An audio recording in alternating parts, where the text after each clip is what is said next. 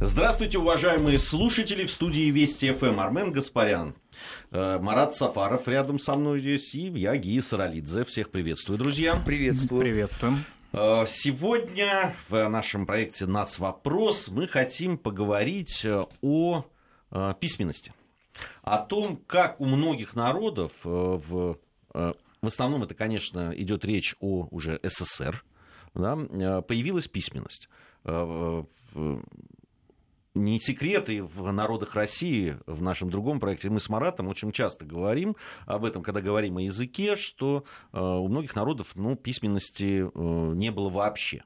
И э, появлялась она согласно директивам советского правительства, что, на мой взгляд, очень хорошо.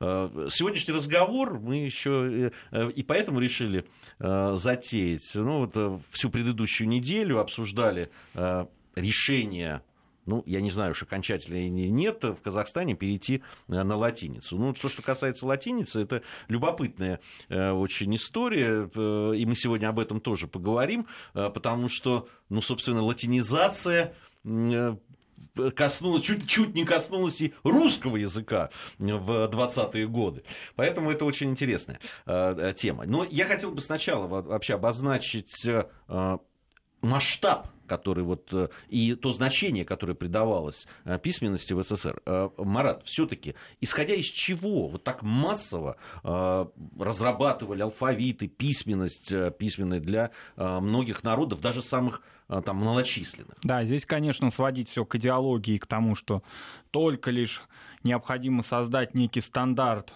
в угоду мировой революции или в подготовку, в, под, в процессе подготовки к ней, конечно, так э, рассуждать было бы, наверное, очень вульгарно, да, размышлять только о политических задачах этого. Конечно, в основе этого большой глобальный советский культурный проект, который связан с тем, чтобы даже любой малочисленный народ, бесписьменный, не имевший своей а, сложившейся литературы, обрел и алфавит, и литературный язык, и мог реализовывать свои культурные потребности. И во многом это идет ну, в противовес, в противоречие, в контраст с э, дореволюционным периодом, с тюрьмой народов, с миссионерскими алфавитами, с тем, что все, вот, ну, по мнению советских идеологов, да, было обращено только в угоду каким-то имперским целям, а вот теперь это идет все на развитие. А, а, а не имперским целям это действительно это происходило? Ну, конечно, происходило, безусловно. Вот, например, первые такие кириллические алфавиты,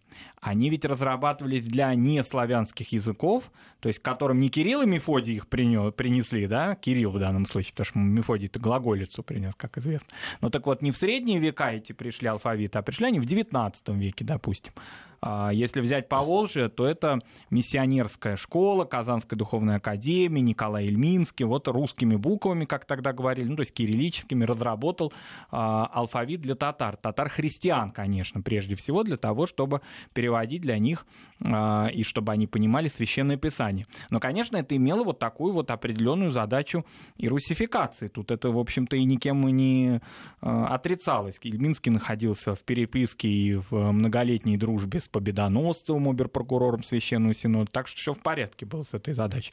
Были проекты даже перевода на кириллицу польского и литовского алфавитов. И тоже они совпадали с определенным таким усилением национального движения, там, например, с польским восстанием. Правда, с этим делом ничего не вышло, потому что было понятно, что не примут эти народы алфавиты. Попытки были, например, я видел обложки а, польских, вернее, не польских... Был бы еще один пункт, по которому поляки не да, любят. Да, Помните, еще. мы в прошлой программе обсуждали. Вы не подсказывайте, между прочим, ни полякам, ни а прибалтам. Помнят еще этот сюжет, да. Но вот литовские книги были такие, ну, как бы экспериментальные, что ли. Все равно на это дело не вышло. То есть в дореволюционной России попытки переводов существовали, конечно. А, мы вообще еще поговорим, конечно же, о том, чем отличалось то, что происходило до 1917 года. И а уже... А я вот не согласен с Маратом. Хорошо, ты с ним не согласишься. У нас сейчас просто на связи Евгения Сватухина, э, э, эксперт э, информационного портала «Вестник Кавказа». Женя, здравствуйте. А, здравствуйте, добрый день. А, Жень, мы уже вот упомянули о процессе, не о процессе, вернее, а вообще о таком э, понятии, как латинизация письменности народов СССР, то есть перевод ее uh-huh. на латиницу, uh-huh. которая попытка ее провести была в 20-е, там, ну, можно и с 30 сказать, но в основном в 20-е uh-huh. годы. Можете поподробнее нам рассказать, как это что было? А, да, вот вы знаете, здесь даже было бы, наверное, уместно напомнить, а, чуть-чуть а, пораньше вернуться в историю, вот что даже а, русский язык а, успел пережить а, несколько попыток латинизации, и вот такая, может быть, а, главная, да, она началась а, при Петре Первом, когда тот а, новый гражданский алфавит, а, с приближенной к латыни кириллической графикой. Исчезли греческие кси, пси, омега, вот, и славянский юз а, большой и малый. В XIX век а, существовало, прошло по меньшей мере шесть проектов латинизации русского алфавита, в том числе а, проект был предлагался а, Виссарионом Белинским стремившийся к упрощению а, русской грамматики, улучшению русского алфавита, который вот ему казался а, некрасивым и а, в чем-то нерациональным. А затем, а, собственно, революция 17 года, а, в ходе мощной волны латинизации а, языков а, народов СССР, тогда за 20-30-е годы а, были переведены на латиницу порядка 66 языков. А для всех остальных эта работа велась вплоть до начала обратной волны кириллизации, а, которая уже пошла а, в 30-х годах. А, ну вот смыслом, да, говоря о смысле, о сверхзадачи некой а, всеобщей латинизации, а, наверное, нужно сказать то, что а, она заключалась в том, чтобы а, советские люди пользовались алфавитом Маркса и Энгельса. Но это, разумеется, касалось и а, русского языка. А вот уже в светлом будущем неком предполагалось создание единого международного латинизированного алфавита социализма. То есть в основе идеи лежала наднациональность, вот такая и некая общепланетарность марксизма. Активным сторонником латинизации русского языка был и сам Владимир Ильич Ленин, а, хотя и высказывался именно за постепенное решение этого вопроса в более спокойное время, когда уже вот новое советское государство окрепнет. А, понятно, что введение нового шрифта предполагало переоборудование издательств, переобучение населения грамоте, подготовка латиночитающих кадров, э, переиздание книг и так далее. И над латинизацией русского языка работал лично а, глава наркомпроса Анатолий Васильевич Луначарский, по мнению которого книги, написанные на русском алфавите, постепенно станут предметом истории, его изучение перейдет в сферу научных, изуч... научных интересов специалистов, историков, литературы и так далее. А вот для нового поколения оно уже потеряет свою актуальность, и э, в 29 году Наркомпрос создает комиссию э, по разработке вопроса о латинизации русского алфавита. Э, на тот момент принимали в комиссии участие ведущие лингвисты, книговеды, инженеры-полиграфисты. Ну вот и здесь важно понимать, что авторы, автором языковой э, реформы э, существования кириллицы в СССР э, представлялось э, не только, безусловно, анахронизмом, но и тем графическим барьером, который отделяет народы Союза, вот с одной стороны от революционного Востока, а с другой э, пролетариата Запада. Комиссия это завершает свою работу в январе 30 года. Э, предлагается три варианта э, русской латиницы, э, различавшихся вот в написаниях букв «ы», «ё», «ю», «я» и мягкого знака. Однако до практической реализации не доходит, потому что 25 января 30 года Иосиф Виссарионович Сталин отдал поручение глав науки прекратить э, разработку этого вопроса. Пришел лесник и всех разогнал, это называется. Да, Спас... ну... Спасибо, Женя, спасибо ну, большое, очень спасибо интересно. Вам. Э, Евгения Сватухина, э, информационный портал «Вестник Кавказа» по поводу латинизации. Любопытно, более, то есть более 50, там, то есть 66 языков были переведены на латиницу. Я так понимаю, кто-то был переведен, а кому-то просто на латинице границы разрабатывали, да? Ну, изначально, да. Да, изначально. И Евгений абсолютно права вот о позиции Ленина, но я хотел бы дополнить, что Ленин не только да, а, оправдывал свою позицию вот такого постепенного перехода тем, что и кадров нет, и техники нет, но и таким моментом, что такая цитата есть, что он говорил, предостерегал Луначарского, могут воспринять это как варварство. Вот этот переход, имел в виду и э, даже русская интеллигенция, возможно, нелюбимая им. Хотя вот эти проекты, которые происходили в этот период времени, самим Луначарским воспринимались, когда там старые академики петроградские э, вникали в это и дискутировали целый год, там как одну букву удалить или нет, он говорил, что это как-то пахнет все-таки февральскими проектами, а нам нужны октябрьские, побыстрее ускорить. Но все, как известно, закончилось резолюцией товарища Сталина. Я хочу Армену дать возможность высказать свое несогласие. Да здесь дело в том, что, конечно, э, в первую очередь это был момент, несомненно, политический. А, то есть ты не согласен с тем, что Марат сказал, что это не совсем политика? Да, не совсем. Нет, это, конечно же, был э, абсолютно политический процесс. Во-первых, надо было показать принципиальное различие между тюрьмой народов, как называли первые большевики Российскую империю, и тем самым новым обществом, которое будет э, строиться и которое пройдет э, замечательным э, путем к коммунизму. Это первый момент. Второй момент. Безусловно, все вот эти вот меры предприняты, начиная там от создания Академии наук, организации издательств, которые это все публиковали, увещеванию местных писателей творить именно на местном языке, это все шло под очень жестким контролем, извините, ЦК. То есть мы упираемся сразу э, в политический момент. И те головокружение от успехов, которые тогда последовали, они связаны а, ровно с тем самым, что это пытались политическими методами, которые были при, э, приняты тогда у большевиков, притворять в жизнь. В результате чего на местах было зафиксировано великое множество перегибов. Ну, два самых известных э, у так называемой политики коренизации, да, потому что вот эти языки, они все туда входили. Это Украина и Грузия. Ну, Грузия это, это часть, э, имеется в виду Абхазии, где стали насильно э, притворять все, все, что можно с э, грузинских позиций. А, между прочим, вот Казахстан потом пришлось возвращать на другой, более привычный алфавит, потому что поняли, что этот, эта модель не рабочая. А с Абхазией я не понял, что там же, там же был разработан э, алфавит. Нет, а, смотри. А... Он сначала был латинский, потом был кириллический, насколько Нет, я помню. А, это имеется в виду, что абхазские да. писатели должны были рано или поздно, лучше рано, начать творить на грузинском языке со всеми вытекающими оттуда последствиями. Это просто часть одного а, очень большого я, процесса. Я знаю, я знаю одного великого абхазского писателя, и он творил на русском языке. Ну, были Гулия, там отец и сын, да, вот там целая династия, да, ну, имеется в виду, там с абхазами было все действительно сложно, в том смысле, что сначала к ним привлекли академика Марра, или, вернее, он сам к ним привлекся, поскольку он хорошо считал, что он хорошо знал за Кавказе, так он сочинил аж 70 знаков для обозначения абхазского языка, или более 70. И ничего бедные абхазы не могли прочесть в результате, потому что это было невозможно. Это как китайские иероглифы, надо было выучить все звуки, которые может издать человек, да.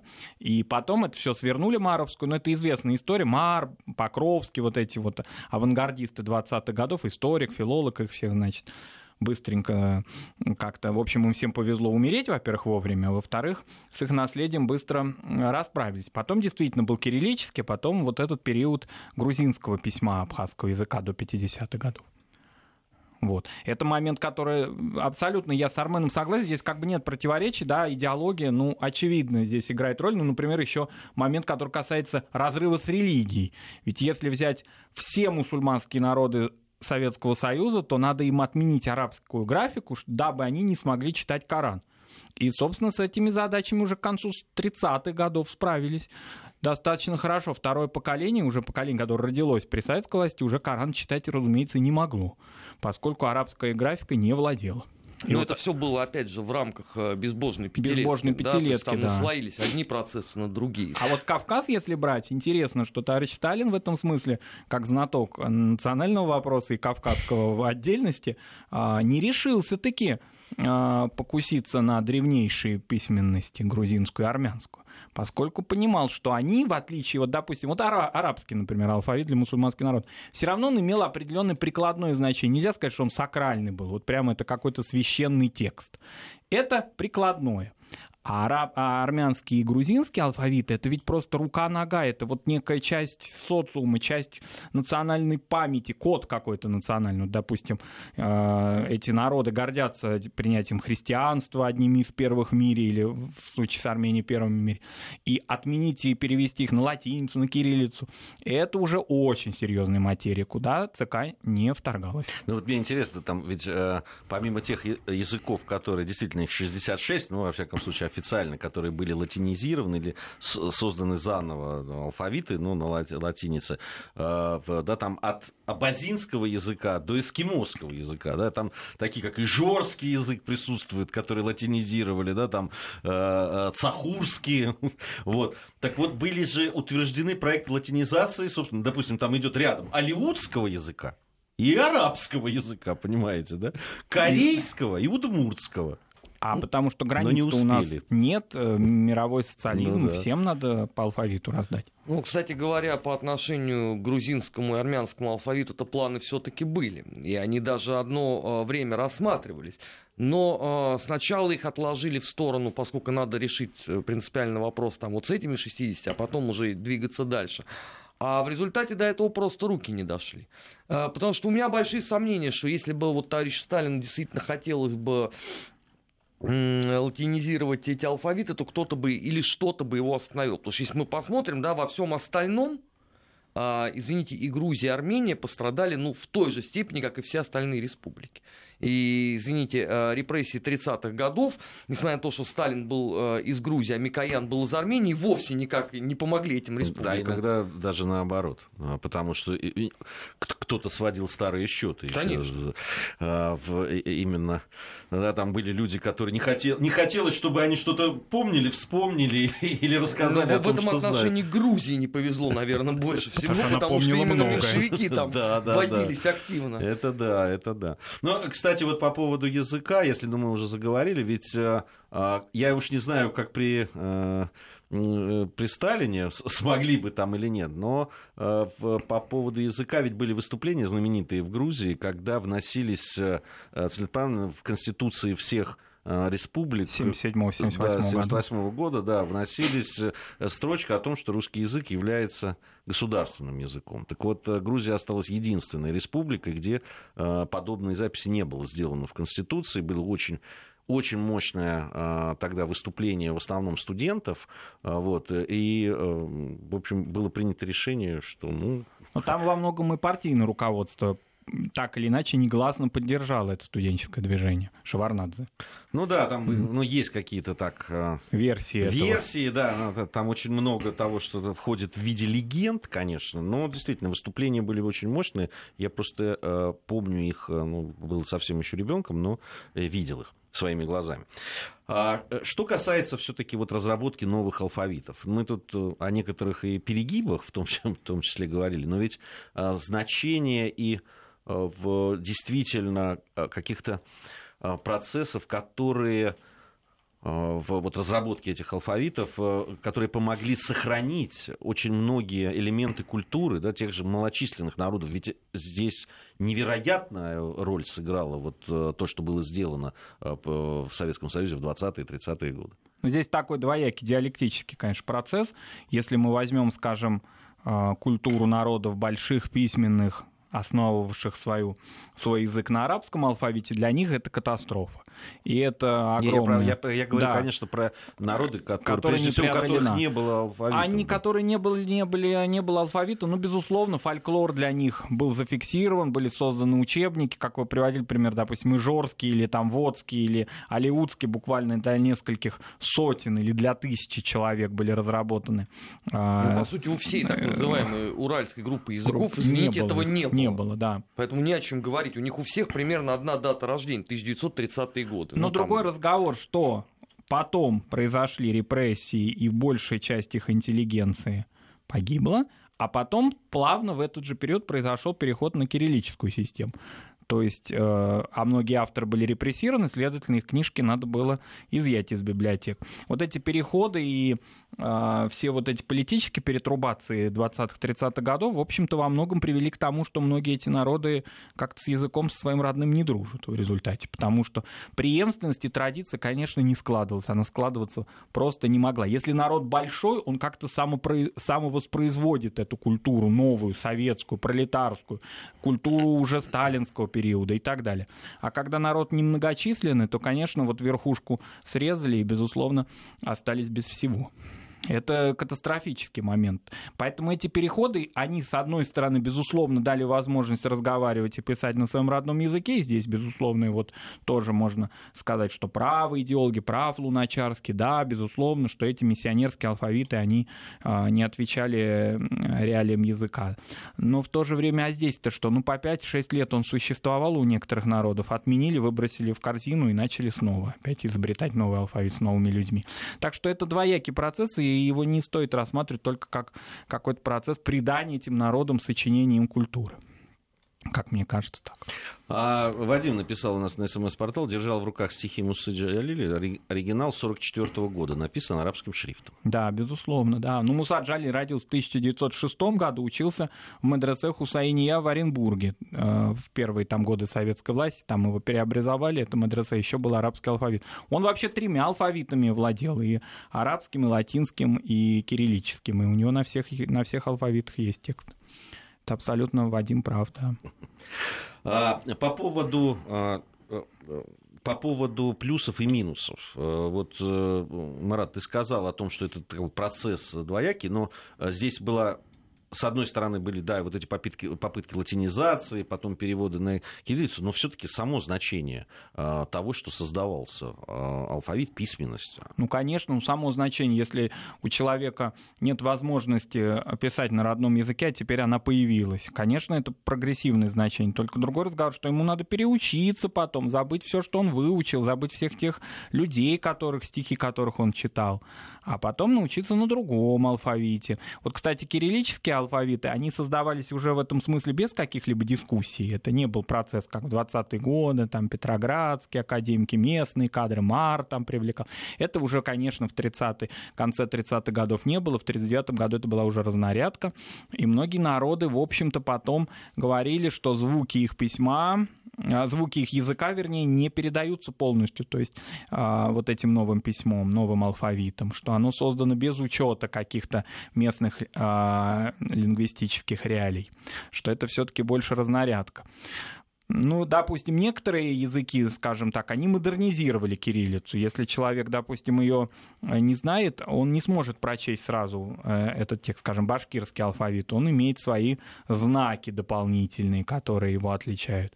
А, ну и так далее. Но все равно вот это вот такая вот командность, такая компанейщина в этих процессах, она, безусловно, приводила здесь... к разрыву культурной традиции. Ну, давайте здесь еще тоже вот важное уточнение внесем, что когда в 20-е годы разрабатывались все эти многочисленные языковые нормы, подавляющее большинство всех этих людей были неграмотные.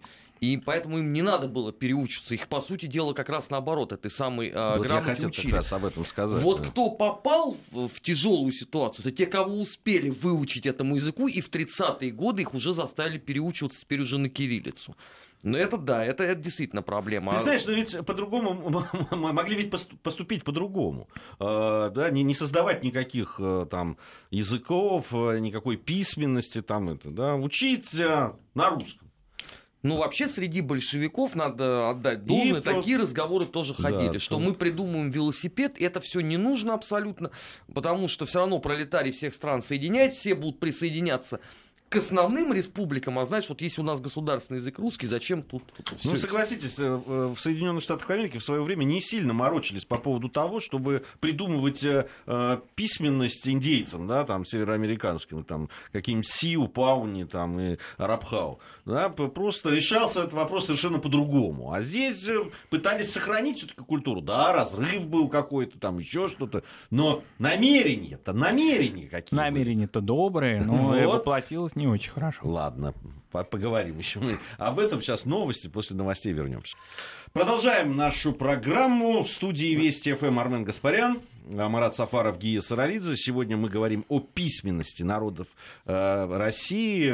Появлялась она в разное время. Ну вот смотри, э, Марат, хочу поспорить с тобой. А то что больно ты как-то вот по поводу прерывистости вот этого культурного процесса говоришь. Я все понимаю, может быть, вообще ничего не трогать э, руками, да, там, особенно что касается малых народов, очень все очень все то, на тоненького, что называется. Но ну вот давай посмотрим.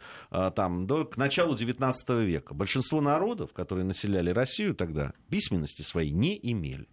Да, была э, старописьменная традиция была русские, украинцы, белорусы на кириллице, прибалты на латинице, естественно, грузины, армяне уже говорили национальные алфавиты древние, э, э, мусульманские народы там Поволжья, Каза- Кавказа, Средней Азии, ну, ограниченно, очень ограниченно пользовались арабским письмом. Ну, как сказать, насчет ограниченно тоже в ответ поспорю, да. Вот сейчас, допустим, очень многие мои знакомые в Казани, в Уфе, они пытаются прочитать какие-то тексты, оставшиеся им от их прадедов, прапрадедов дома, потому что у многих мусульманских народов по отношению к старым текстам, даже будь они не религиозные, а какого-то личного содержания, такая сакральность. А мало ли что, мы их не выбрасываем, потому что в них какое-то истинное знание, да?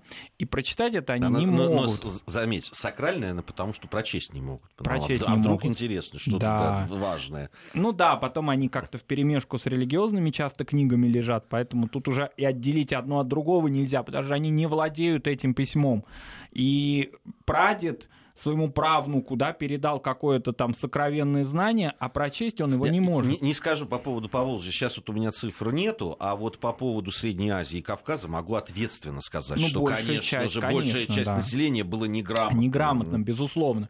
И этот аджам, допустим, северокавказский алфавит арабск, арабографический, конечно, был доступен большей части буржуазии, как сказали бы, да, наши а, значит, а, идеологи 20-30-х годов. Но, тем не менее, все равно это, конечно, привело для малых народов к благу. Тут вообще спора нет, дискуссий нет. Конечно, они обрели алфавит. Но для больших, сравнительно больших народов, и народов Кавказа, азербайджанцев, и для татар, и для башкир в значительной мере, и для узбеков, это, конечно, привело к очень серьезному разрыву. И несмотря на то, что Луначарский там кивал на Турцию, а, кстати говоря, вот один из интересных сюжетов, это турецкие проекты латинизации, которые удались, как известно, а, как раз-таки ну, не в параллель, но, во всяком случае, в одно и то же почти время шли с советским проектом, вот эти а, в рамках реформ лаицизма, Светская Турецкая Республика, Ататюрк, значит, тоже все разрывает традицию. Луначарский на это с очень большим интересом взирал и считал, что надо обмениваться опытом нам с, турецкими, а, с турецким правительством.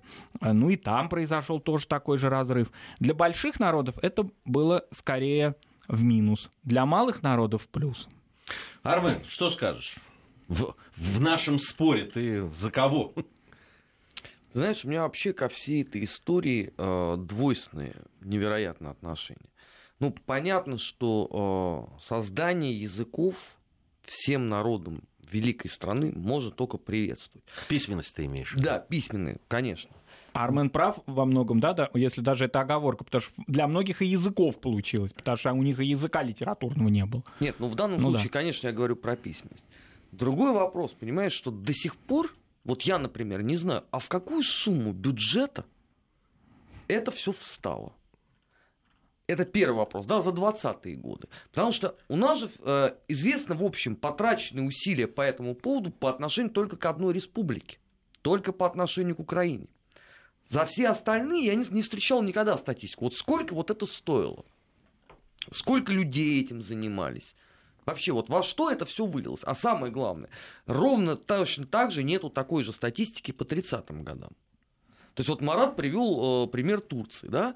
Но там известно, сколько это стоило денег, а у нас нет. И вот мне, вот, например, очень бы хотелось бы узнать. Я по поводу Турции. Вот э, э, как раз э, ты, ты затронул такую тему. Ну, с одной стороны, э, финансовая, ну, наверное, тоже, да, э, интересно было бы, да, сколько. Но здесь нет, конечный нет, результат. Нет, вот мне обидно, я понимаю. Потому что всякий раз мне на голову надевают деньги, потраченные на Украину, а я не могу никак ответствовать. Вот сколько, например, мы э, вложили, э, там, я не знаю, в, в крымско-татарский язык, да, или там э, в карачаевский язык. Вот кто-нибудь может назвать, ну, примерно хотя бы порядок цифр? Не могу. Он как... Не смотри на меня так. Не, не, я один я не точно не могу назвать тебе эту цифру. Другое дело, я вот понимаю, что хотели и чего добивалась, и, и в принципе добилась Турция, когда она этим занималась. Вообще, в принципе. Да, и вообще их национальная политика, она была направлена на то, чтобы э, страна, э, которая только что пережила да, там, падение империи, э, стала фактически мононациональной. Причем от религиозной империи да. Да, к такой светской республике. И добились успеха. Да, и они вот ставили эту задачу. Я не совсем понимаю, какая задача ставилась тогда. Когда? На Совет... территории Советского Союза? Конечно. Ну как, надо было показать, что отсталый, дикий, чудовищный царский режим этим не занимался, а мы пришли просвещенные, мы строим абсолютно новое принципиальное общество, и вот тут как раз у всех народов будут свои языки. Обрати внимание, мы ведь идем к тому, чтобы у все человечество в едином порыве да, а, сбросило э, многовековую там, э, оковы и стало строить светлое будущее. Все люди должны были жить одной семьей и говорить на одном языке. Но это финальная, зачем это, это, это, это финальная уже конструкция конечно. по ну, ну, полный инструмент ну, отмирания государства. Не, ну подожди, ну и как к нему идти тогда? Ну, ну пока согласись, стандартизировать алфавиты. Не, не стандартизировать, а просто взять и сделать русский язык единственным языком на территории Нет, там, одной шестой. Это потом, это, это, это с кириллицей, это в подоплеку а социализм в отдельно взятой стране. Это несколько позже, когда мы всех плавно потом на кириллицу перевели бурно поскольку латиница, она уже не отвечала новым идеологическим задачам. Мы как-то да, вот... в принципе, я вообще о языке говорю как таковом. Ну зачем ну, разрабатывать... Ну, как... а, нет, хорошо, тогда тебе, извините, вопрос, а чем тогда старый большевик будет отличаться там, от, от члена Союза Михаила Архангела? Я тебе объясню. У него другая цель.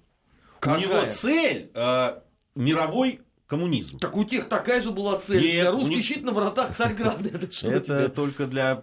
Это великорусский, это он, он дальше Царьграда не шел, понимаешь? Ну, объясните, все. А Иран? Да, конечно. А объясните это как, какому-то а все представителю народа, которые только что получили латинский, уже там с горем пополам алфавит, теперь им надо перейти на кириллический. Кстати, там много забавных моментов, и в документах ЦК это отмечалось, когда в связи с переходом на латиницу переводы-то осуществлялись тоже, конечно, не так, чтобы очень грамотно. Вот, например, я тут выписал несколько забавных моментов. В марийском словаре не уточняется, в луговой или в горно-малийском, потому что это разные языки. Революция объяснялась как беспорядочное движение. А в ингушском ударничество объяснялось словом газоват, священная война. Потому что вот ну не знали, как объяснить своим соплеменникам э, значение этих важных слов. А даже покусились на речь Сталина об итогах пятилетки, то есть на новый уже сакральный текст. Чрезвычайно усилили мощь СССР, перевели, безобразно сильно увеличили мощь СССР на чувашском языке и так далее. Ну вот эти как бы, они так отмечались, это, конечно, специально эти забавные вещи с идеологическим подтекстом были подобраны, я думаю, что уже под кириллический переход, что все, наигрались, давайте переходим на понятный нам алфавит. Ну, э, вот нам пишут э, в, в видимо, это в этом самом, в WhatsApp, что ли, э, путем эволюции посвящения ликбеза. Кстати, по поводу ликбеза. Ведь э, э, ну, для того, чтобы искоренять неграмотность у народов, у которых нет письменности, значит, ее сначала надо создать, ну, и, да, и создавать. научить. Создавать. А какими методами это все создавалось? Это же невероятно интересно. Вот, например, вот возьмем пример Украины. Знаете о том, что главная задача была, чтобы в украинском языке не было ни одного русского слова, в принципе. Брали первые попавшиеся слова польские, которые хорошо звучали, и вот вставляли их в украинский язык. И вот это на протяжении 10 лет происходило. Пока, значит, Каганович э, в модном тогда тренде не выступил, сказал, что все-таки на лицо, конечно, головокружение от успехов, давайте, значит, взад будем возвращать. Но это же не только на Украине происходило. Это же было повсеместно. Вот то, о чем говорит Марат, такой очень яркое, пожалуйста, подтверждение этого. Это первый момент. И второй момент. Слушайте, а ну, на Украине я еще могу понять, как можно было обучать людей языку. Ну, я понимаю, что в основе там все равно лежал русский, ну, на, на первом этапе. а вот язык, который, извините, придумывали. То есть сначала надо было, наверное, каких-то носителей этого языка подготовить. И он же не один, и не два, и даже не пять. Это потом, да, у тебя вот путем такой вот звездочки это распыление идет, ты обучил пять человек, и каждый из них еще пошел преподавать. Ну, вот это и создавал, между прочим, еще и э, интеллектуальную элиту. Да, с, да, народа. безусловно. Вот Да. ровно по этому принципу работал ликбез. Но на, на первом этапе кто и как вот говорил о том, что вот это вот абсолютно правильная модель языка? Вот я, например, не знаю, это вот э, на уровне кого ЦК принималось решение там, или на уровне Академии наук. Вот Марат, может быть, знает. Ну, это, во-первых, а, было в сочетании с тем, что народ часто искусственно даже создавался из разных племенных Ну, групп. нет, это вообще это отдельная И история. ему придумывали названия. Мы с Да, такими мы- случаями многократно сталкивались, мы- мы народу говорили- объясняли, кто он. Мы, мы в народах России, да, очень часто народ, который до, до сих пор называют народом, сам себя таковым не ощущает. Это тоже интересно. У нас сейчас э, будет информация о погоде, актуальная, на мой взгляд, очень. Вот. Затем мы вернемся и продолжим нашу программу. Продолжаем э, говорить э, о том, как у народов СССР появлялась письменность э, или менялась от времени, времени с, на кириллицу, с кириллицы на латиницу и так далее. Армен Гаспарян, Марат Сафаров и Гия Саралидзе по-прежнему в студии Вести ФМ. В, ну, разошлись мы по поводу значения все-таки появления письменности. Но мы все-таки обозначили как да, там, э, тему как появле- появление письменности. Все-таки, когда мы говорим о больших народах, в основном, конечно, письменность ну, в той или иной степени уже была. Если мы говорим там, о э, Поволжье, э, в да, Средней Азии. Другое дело, что действительно людей, которые которым было доступно это образование, и которым было доступно эта письменность, и пользовались, их все-таки было э, не так много. Ну, по Поволжью, например, Владимир Ильич Ленин отмечал в своих работах, и в, в Татарской ССР очень любили эту цитату приводить, что он там восхищался массовой грамотностью татар, что они вот в своих конфессиональных школах это знание получали, а он из первых уст это знал от Ильи Николаевича Ульянова, от отца своего, ну уж, я так образно говорю, наверное, не вели они в детстве такие разговоры, ну, знал он ситуацию в Поволжье.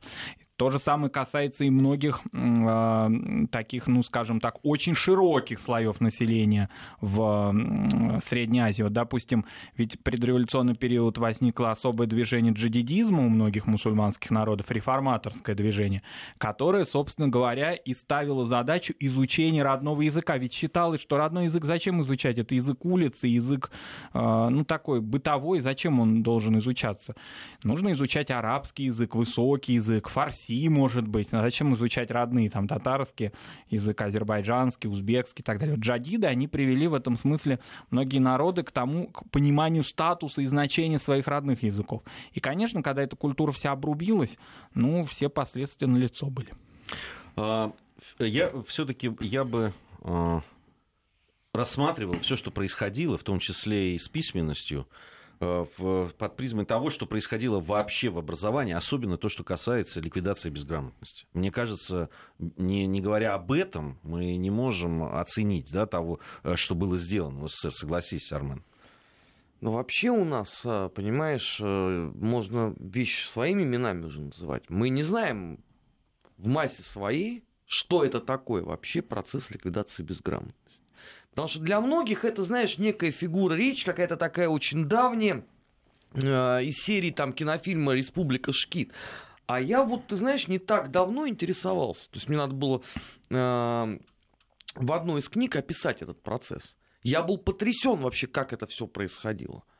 Как заставляли людей учить. Потому что вот, например, там возьмем Харьков, да, где было э, очень серьезное там молдавское землячество, было северокавказское, кавказское и так далее. Люди не хотели учиться. Вот хоть что ты с ними делай. Вот им уже нормы языка придумали, да, им объясняют, что... вот Некоторым язык придумали. Некоторым язык придумали, газеты для вас выпускают, да, а учиться они не хотят. И государство насильно заставляло людей становиться грамотными. Вели себя как родители. Вот что, дети не хотят учиться, их надо заставлять. Учитесь. Приходится заставлять. Вот тогда было... Но, но действительно, ведь это задача... Ну, э, да, там говорят о, о, о том, какие задачи решал Советский Союз, да, в СССР, там, советская Россия.